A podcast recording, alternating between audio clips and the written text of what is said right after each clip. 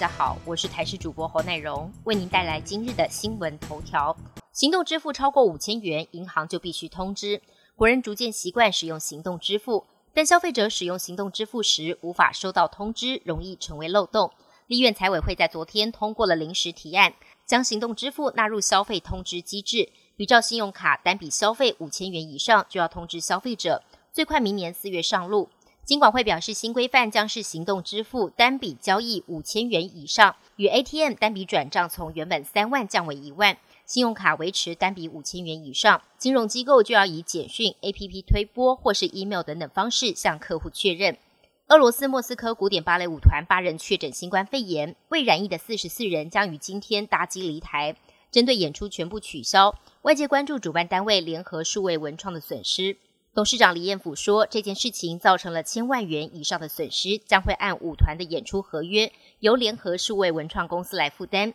一般在台湾演出不会做取消演出的商业保险，一来是保费高，疫情让保费变得更高，利润不是太好。不过未来要再邀请这个团，恐怕就会有难度，但将在符合政府 SOP 的情况下，持续引进国际级的表演来台。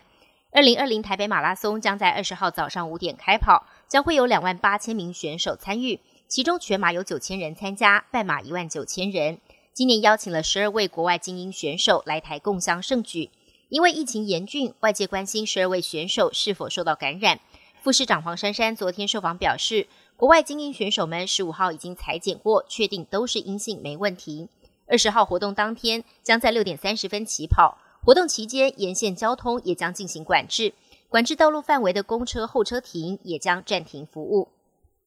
距离美国第二款新冠疫苗开打只差临门一脚，美国食药局 FDA 独立顾问小组稍早以压倒性的票数建议批准美国生技公司莫德纳研发的新冠疫苗，最终票数是以二十比零，显示各专家对于莫德纳疫苗信心十足。FDA 最快在今天，最慢明天就会正式授权莫德纳疫苗的紧急使用。和辉瑞 BNT 一样，莫德纳疫苗大约有百分之九十五的防护力，分两剂施打。不过一大优势是存放温度只要负二十五到负十五度，不像辉瑞疫苗需要零下七十度的超低温，也将会增加疫苗配送的便利性。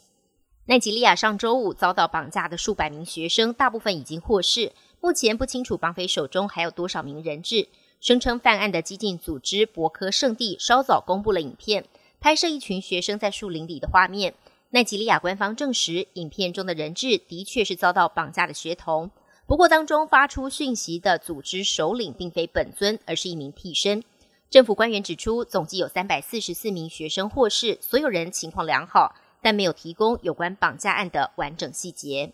两岸航班从十月十二号起规定，登机前需减负三天内核酸检测报告。大陆台商微信圈在昨天广传一份大陆国航及深圳航空台湾分公司发出的通告，明文指出提醒旅客，相关检测专案是针对二零一九新型冠状病毒。如果检测报告上出现武汉肺炎的字样，将被视为是无效，直接影响旅客行程及通关事宜。大陆视武汉肺炎的说法为禁忌，因为有污名化之嫌。大陆外交部也曾说，现在就病毒起源下确定性的结论没有科学证据，也有违科学精神。本节新闻由台视新闻制作，感谢您的收听。更多内容请锁定台视各界新闻与台视新闻 YouTube 频道。